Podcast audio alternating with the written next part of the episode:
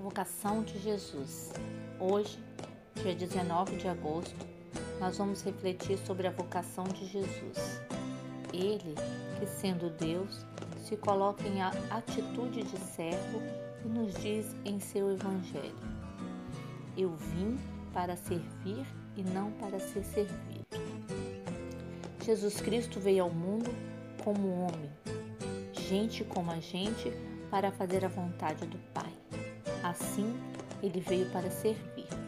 Cristo disse sim ao Pai e assumiu sua vocação até o fim. Toda vocação humana tem suas raízes, seu motivo e sua realização na própria vocação de Cristo. Assim, nos diz São Paulo no primeiro capítulo da carta aos Colossenses. Nele foram criadas todas as coisas nos céus e na terra. Tudo foi criado por ele e para ele. Então, para entendermos a nossa própria vocação, temos que primeiramente nos perguntar: como Jesus viveu sua vocação? E é a própria Bíblia que nos ajuda a responder essa pergunta. Ele viveu sua vocação, nascendo como a gente, pobre e sem conforto crescendo como uma criança simples em Nazaré, ajudando seus pais. Como nos narra o Evangelho de Lucas, aos 12 anos, ele se mostrava obediente e crescia em estatura, em sabedoria, idade e graça.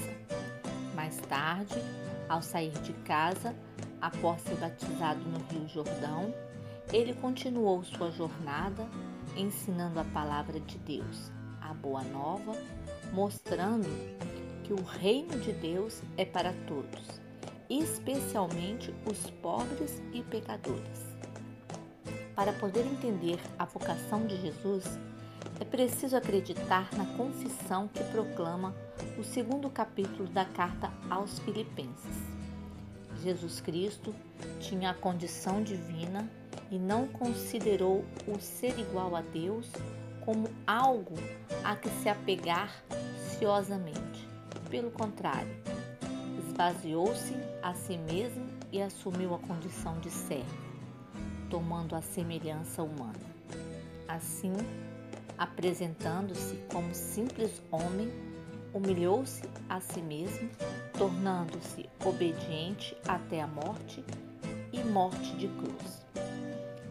Rezemos o ofertório vocacional na página 42 do livro de orações da família Paulina, pedindo a Jesus Mestre, caminho, verdade e vida, a perseverança no seguimento de seu evangelho e de seus passos.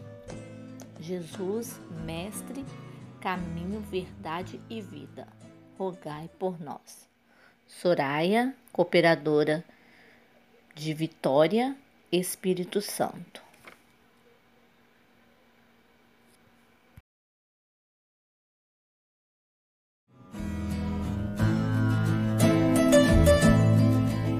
Se ouvires a voz do vento chamando sem cessar, se ouvires a voz do tempo mandando esperar.